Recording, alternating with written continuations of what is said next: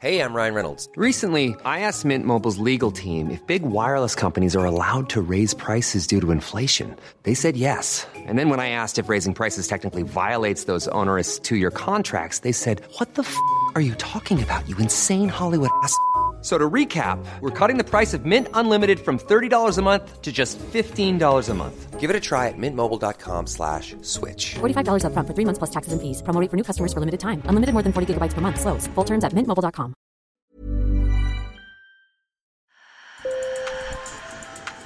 Bonjour. Hello. Hola. Marhaba bikoum. Sur le fil, Le podcast d'actu de l'AFP. des nouvelles choisies pour vous sur notre fil info. Elle traverse la planète par avion ou en porte-container avant de proliférer et devenir une menace pour l'environnement.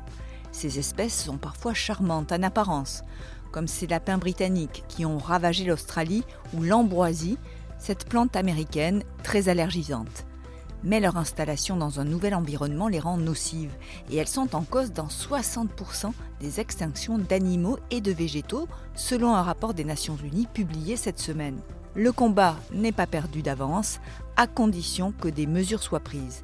On fait le point avec deux experts, Arnaud Albert de l'Office français de la biodiversité et Hélène Roy, l'une des autrices du rapport de l'ONU qui sonne l'alerte. Sur le fil.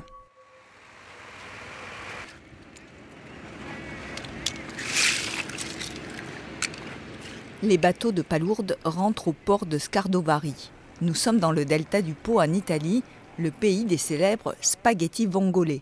Les cuisiniers de la région pourraient manquer de coquillages pour la fameuse recette de pâte aux fruits de mer, car les casiers des pêcheurs sont bien maigres.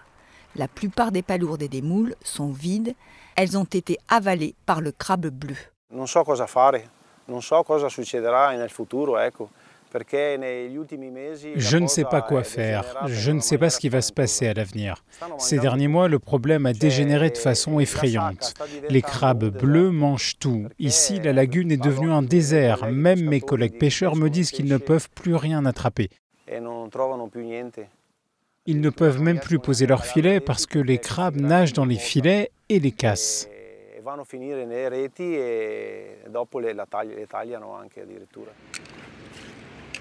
Originaire d'Amérique du Nord, ce gros crabe prolifère en Méditerranée depuis 2017 et avale tout ce qui passe à la portée de ses pinces, comme vient de l'expliquer Gianluca Travaglia, éleveur de palourdes à Scardovari. Ici, c'est le crabe bleu. Ailleurs, c'est le frelon asiatique qui se nourrit des abeilles. Dans la vallée du Rhône, c'est l'ambroisie qui inquiète. Écoutez André Copard, le vice-président de la Chambre d'agriculture de l'Isère. Elle se prolifère tellement, euh, elle se développe, euh, euh, elle prend beaucoup de place, donc elle est très impactante pour la culture. On peut perdre carrément la culture. hein.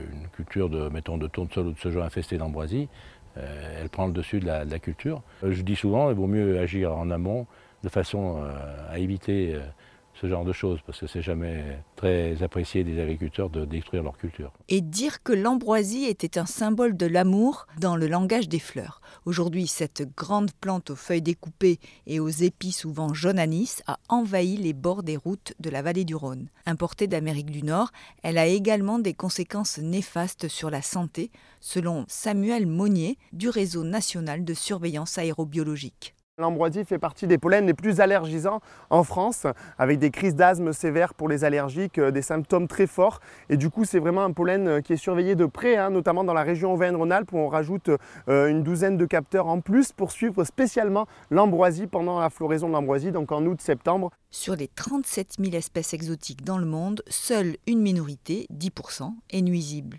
Alors comment en est-on arrivé là? On évoque le déplacement accidentel de ces envahisseurs clandestins dans des cales de bateaux ou les soutes d'avions. Mais souvent, comme me l'a expliqué Arnaud Albert de l'Office français de la biodiversité, c'est l'homme qui est responsable de l'installation de nouvelles espèces. Concernant les plantes exotiques envahissantes, la plupart, la grande majorité, ont été importées volontairement sur le territoire français.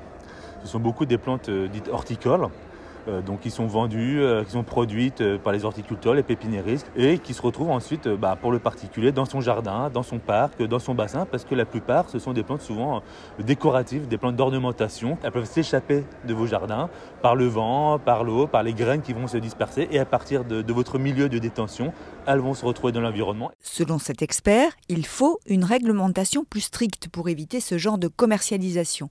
D'ailleurs, d'après l'ONU, seuls 17% des États ont adopté des stratégies pour s'attaquer aux espèces envahissantes, et près de la moitié ne font rien.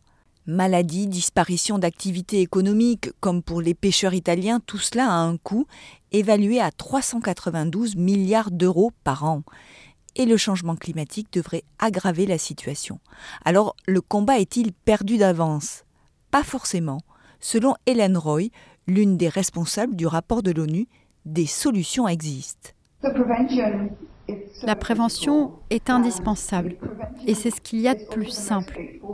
C'est pourquoi on tient vraiment à souligner qu'il vaut mieux prévenir que guérir et que la prévention est préférable à toutes les autres approches.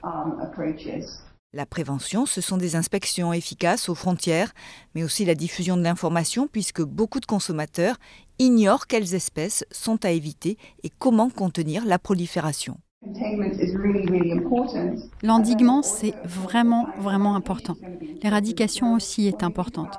Lorsque les rats arrivent sur des îles, par exemple, et qu'ils constituent une menace majeure pour des colonies d'oiseaux marins d'importance mondiale, l'approche consiste à éliminer les rats, mais ça devient de plus en plus coûteux. La prévention reste donc le moyen le plus rentable pour gérer les espèces envahissantes. L'éradication coûte très très cher. Sur le fil revient demain. Je suis Emmanuel Bayon, merci de nous avoir écoutés et merci à mon collègue Marlowe Hood qui a réalisé l'entretien avec Hélène Roy. À bientôt.